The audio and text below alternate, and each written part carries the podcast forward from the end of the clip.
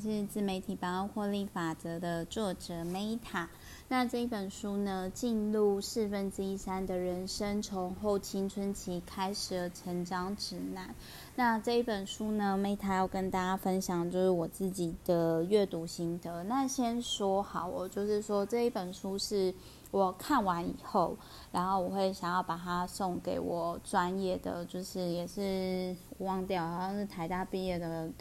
有我有点忘掉，反正就是也是不错学校毕业的，就是。心理咨商师，然后我会想要就是呃送给他，因为我觉得说他在看到这个学姐，呃，我会把这个频道他的网站的链接呢放在频道下方，大家有兴趣的话可以去参考，或者是如果各位英文好的话，也或许可以找他咨商。那我会就是这一本书，我之所以会想要送给我那个专业心理咨商师的朋友呢，因为我觉得他。可以看完以后，因为他现在还没有过这个后青春期，他是就是因为这里这一本书的后青春期的定义呢是十六到三十六岁，然后我那时候在看到这一本书的时候，我才想说哦，所以后青春期是这样，我现在才真的刚开始转大人没多久是吧？对，然后然后就是说他这一本书就是让。各位看完之后，我觉得可以呼应最近的《苍鹭少年》，就是说你想要过什么样的生活。然后他就有提到说，在四分之一的人生以自己喜欢的方式活着。然后看完这本书之后，其实大家可以去思考说，哎，你现在生活是你真的想过生活跟人生吗？我觉得这是这本书可以让大家去思考部分。那心理智商师呢，有很多的派系，那这个派系这个我也不懂啊，但是这个派系就是他是这个作者，他是偏荣格哦。那这个作者他叫 Satya Daur Bhalke，那我们就叫他道尔小姐好了，小道 比较好称呼。那道尔呢，道尔我会想要达尔哎，那我们叫他小道好了。那小道呢？我在跟大家分享这一本书的时候，我先跟大家分享，就是一到五分呢，我给他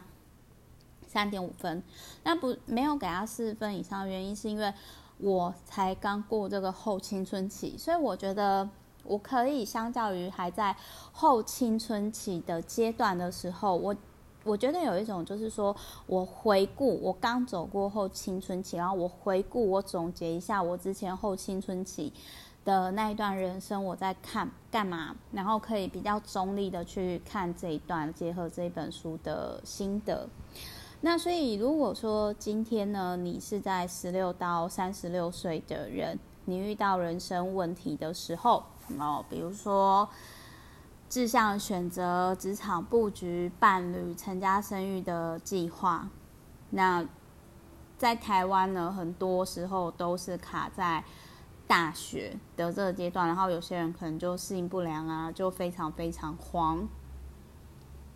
所以就是，如果你总是想要厘清自己想要过的生活，或者是什么样抉择才有利于自己的生存，该追求生存稳定还是活着的意义，以及如何摆脱过去的创伤，找回自己的初衷，创造自己渴求人生，或许这一本书可以提供给你以荣格角度呢，专业心理咨商师的观点。那我在这一本书里面，我会跟大家分享，就是说，哦，我走过后青春期，我回过头来看，我在看这一段的时候，我很有共鸣的点是哪一段？好，比如说呢。我先讲一个好了，像他有一段话，就是非常的让我很有共鸣。他说：“成年就像是灵魂死去的地方。”这种感觉就很像说，比如说我我们以前也会有满腔热血，然后比如说在我那个时候去非洲的时候，或者是柬埔寨的时候，就是去环游世界的时候，我那时候我我真的很希望说，我可以为。那种在父权制度下，然后受尽很多不平等对待的女性做什么？可是所谓成年，就像灵魂死去的地方。但是就随着我渐渐长大，我必须要面对一个很现实的问题，就是我光是我自己，在这个父权 制度下，我要好好 balance 我的身心灵平衡。就已经很不容易了。所以就是我自己在这样的状态下的话，我觉得我目前最多我可以做的就是说，比如说当我遇到比我年轻的女性。然后她们可能来找我讨论一些事情，或者是分享他们自己人生故事的时候，我觉得就是我跟她们说真心话，跟我自己的做法，以及可能有空的时候请他们吃个饭，喝点饮料，我觉得这就是我最大可以去做的事情。那甚至可能比如说，哎，我像我其实今年就是有捐钱给法律扶助基金会嘛，那我才发现到说，其实蛮多人就是。特别是女性有欠个人信贷跟卡债，然后又不懂得债务协商，也不清楚什么是清算什么的，然后就信用破产。那我就会觉得说，哦，那如果说我之后有遇到这样年轻的女性，那我就可以跟他们分享说，哎，其实有很多就是公家机关的资源，比如说法律辅助基金会，它就可以免费的协助那种。债务整合，但是你要自己去申请哦。那这个债务的部分，我后面会在这一本书有提到，然后我会跟大家分享，因为这是实务上可以解决的事情的问题嘛。那所以呢，我想要讲的是说，成年就像灵魂死去的地方，就很像说，你曾经很在意的事情，后来发现到说，每个人都只在意自己，没有人真正在乎你。哎，这是一个。成长的过程，因为人都是自私的嘛，人总是比较专注在自己身上嘛。啊，那我我必须要说，其实我灵魂死去好几次。我记得有一次是最早，应该说印象最早一次，就是我那个时候，我很想要，就是我很喜欢看漫画，所以我就想说，我想要成为我有兴趣的领域当中的一员。然后我就疯狂参加漫画比赛，结果后来就是真的，你去参加漫画比赛的时候，那个时候我记得我好像才国中吧，就是十几岁，然后结果结果就是出来很不 OK，然后我当时其实觉得说，哇，这个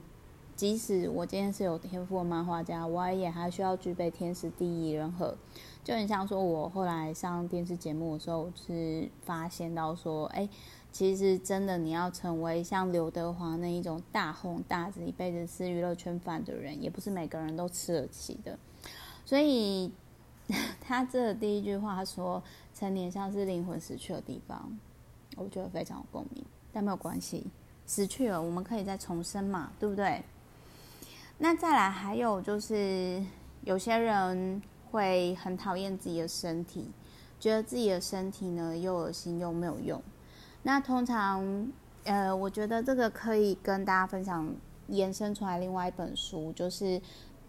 自我预言。也就是说，如果你很讨厌你自己，常常诅咒你自己，那其实你也会心想事成。因为我们这就很像说，你一直给自己暗示，不论是。正向的暗示或者是负向的暗示，它很容易成真。所以，在我发现到说，我如果有一段时间有特定的想法或念头的时候，其实我就会就就很像老高，他其实之前有一集有讲，就是说你要转移你的想法是很重要的事情。那再来还有他有提到说，我觉得也很有共鸣，就是他说这个世界是一个水族馆，而我是游客。那我个人会感觉到说呢，他其实是没有很有归属感的，可能因为还在后青春期，还在探索跟摸索自己。那他就是简单的来说呢，会讲这句话的这个世界是水族馆，而他是个游客，他是一个很特别人，就是说他是一个声誉很良好的律师。但是他就是一直觉得好像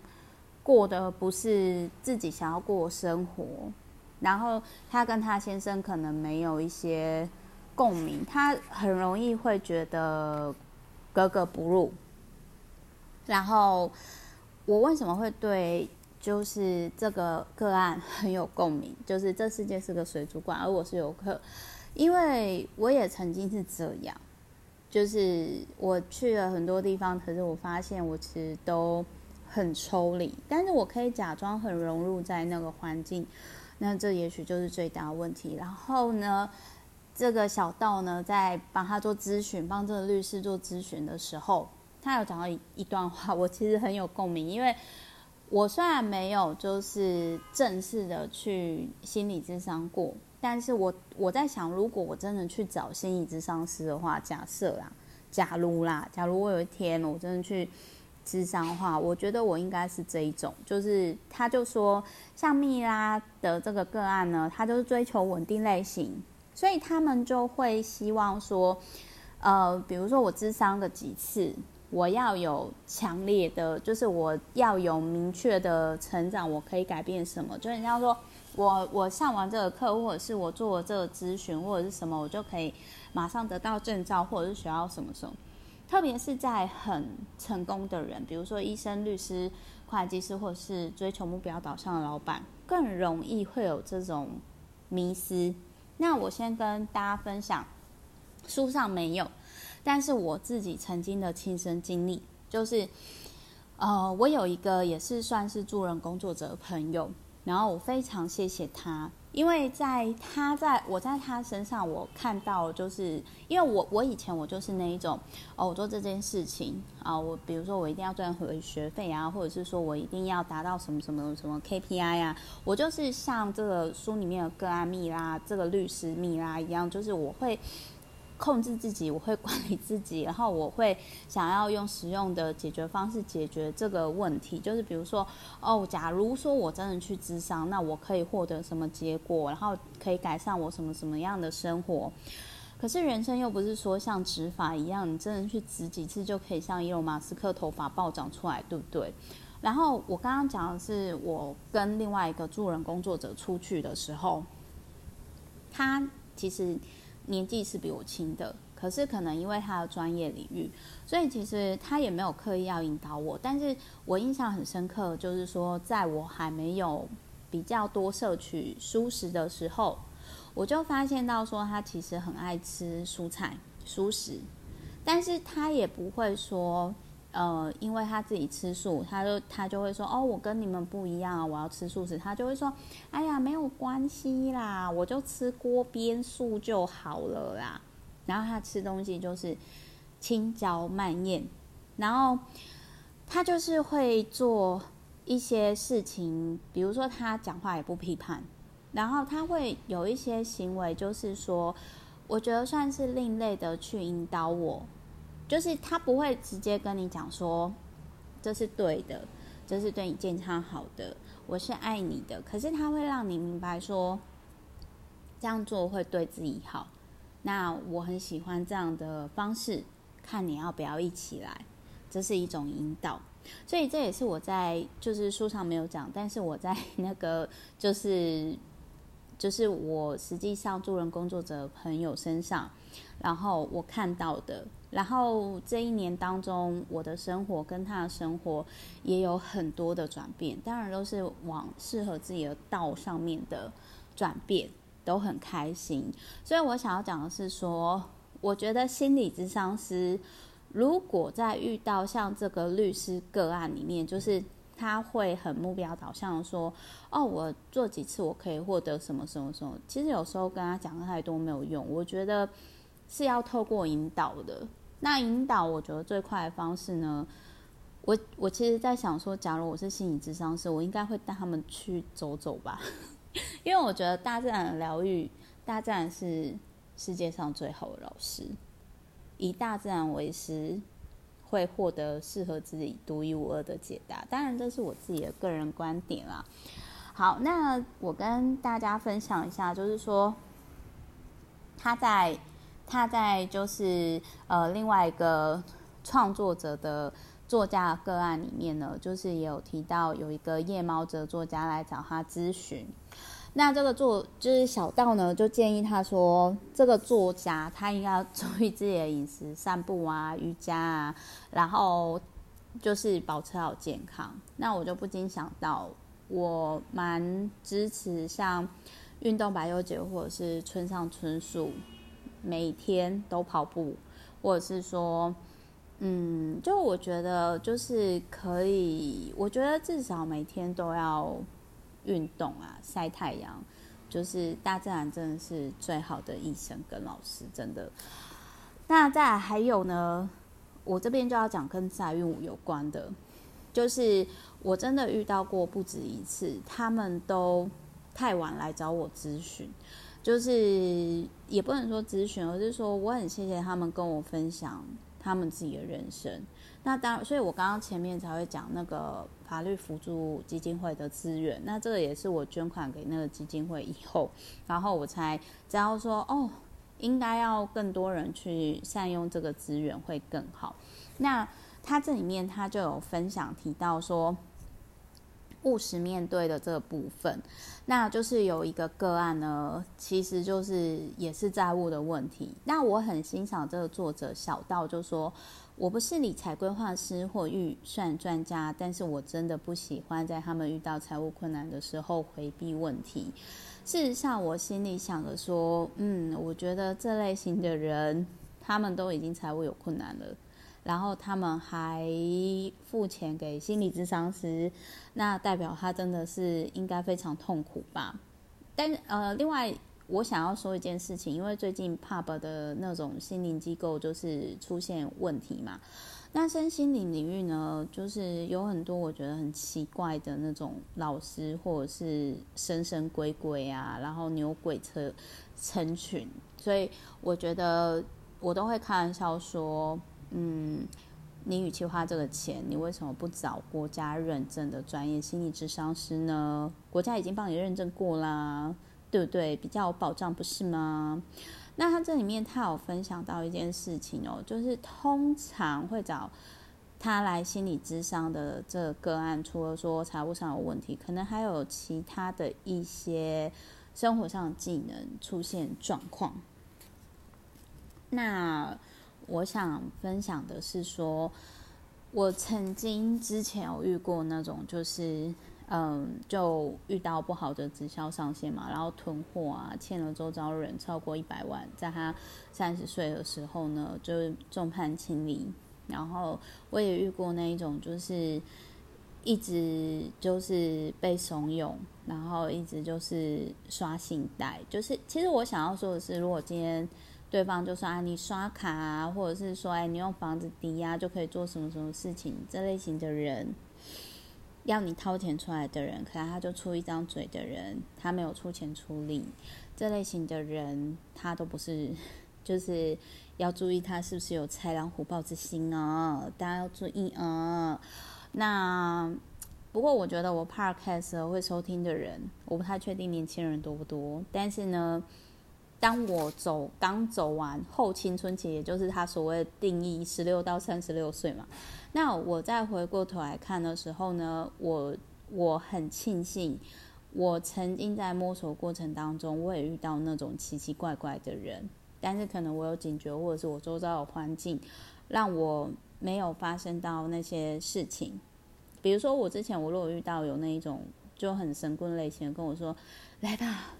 来找我吧。我可以解决你一切的人生问题，然后我心里想说，嗯，你先解决你自己，就是嗯肚子那么大那么胖的问题吧。对，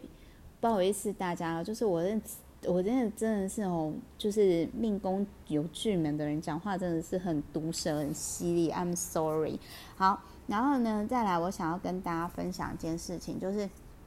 最近《苍鹭少年》他最后结语就是有提到说。我觉得可以呼应最近电影《苍鹭少年》的议题，就是受过创伤的，不要说老年人，就是受过创。其实我觉得，我先讲一下，我觉得宫崎骏大师他一定有张经历日本战争那个创伤症候群，因为我不知道大家有没有注意看他每一集他有名的，不论是萤火虫之墓啊、龙猫啊，然后或者是说最近的《苍鹭少年》，都跟战争有关。我们不讲老年人哦，不讲宫崎骏大师，受过创伤的童年不快乐，跟我一样的青年，不要说年轻人啦，比比皆是。然后我们现在又一直强调左脑学习、高压竞争的环境，再加上数位的模式，所以其实 为什么现在很多人身心状况出问题？其实如果我那个时候没有去环游世界的时候，我觉得我搞不好也是会有严重的忧郁症。我觉得啦，我我个人是这么觉得，而且再加上就是现在除了种族歧视啊，对生育权不断的抨击啊，跨性别女性的谋杀，其实美国那么富裕的国家，它依然还是有非常非常多的问题哦。那所以就是说，有些人会说。啊，比如说 James 詹姆斯呢，有说过说，不能吃苦的人永远不会长大，也永远不会发现自己是怎样的人。可是问题是，对人生即使是苦的，活着要体现。可是我也并不认同说吃苦就是吃补。比如说，呃，我童年不快乐，我帮忙长照佛事住持十年阿嬷，这十年不快乐，对我有学到生老病死苦。我有理解，但是我我觉得就是并不是所有人都要跟我一样受到一样的苦，因为，但是但是我我真的是觉得说，我认同先认清楚人生是苦的本质，那你再回过头来，也许你会比较快乐。那这边呢，就是我想要跟大家分享一下，就是说，呃，各位有兴趣呢，可以参考这一本书作者的。网呃，就是电子名片，我会把它放在频道下方，大家可以去参考。那我觉得这本书呢，这个作者他就是我，我觉得这个作者他讲的一些问题，其实你看完之后，你就会发现说，哎，其实很多人十六岁到三十六岁经历的问题很多都是类似的。那因为我已经走过这阶段，我再回过头来看，像我现在就是。这也是为什么我会看完这本书之后，我会想要送给就是比我年轻的心理咨商师、专业心理咨商师的年轻的朋友，因为我觉得他可以就是利用他的专业，善用他的专业，结合这本书，因为这本书跟他一样都是心理智商师嘛，然后帮助到更多需要的人。好，所以呢，就是我现在呢进入已经过后青春期了，所以我要去下一个阶段了。那我觉得我在。十六到三十六岁的这个阶段，我觉得过得非常精彩，很喜欢。然后，当然我也经历过比现在更好的生活，却不知道怎么改变现状开始。所以我在转大人过程当中呢，我很谢谢这些书对我帮助。所以我现在我也希望说，我的阅读心得可以带给你一些启发。其实有时候我们在看到一些人的个案的时候，就可以去思考说，我们自己要什么样的生活？那我们可以怎么做？所以也希望我今天的阅读心得感想呢，就是对于大家能够有一些灵感跟启发，然后祝福大家都过自己喜欢的生活。那这一本书呢，我觉得可以结合《长路少年》的那个电影，好，就是祝福大家假日愉快，拜，我要出门啦。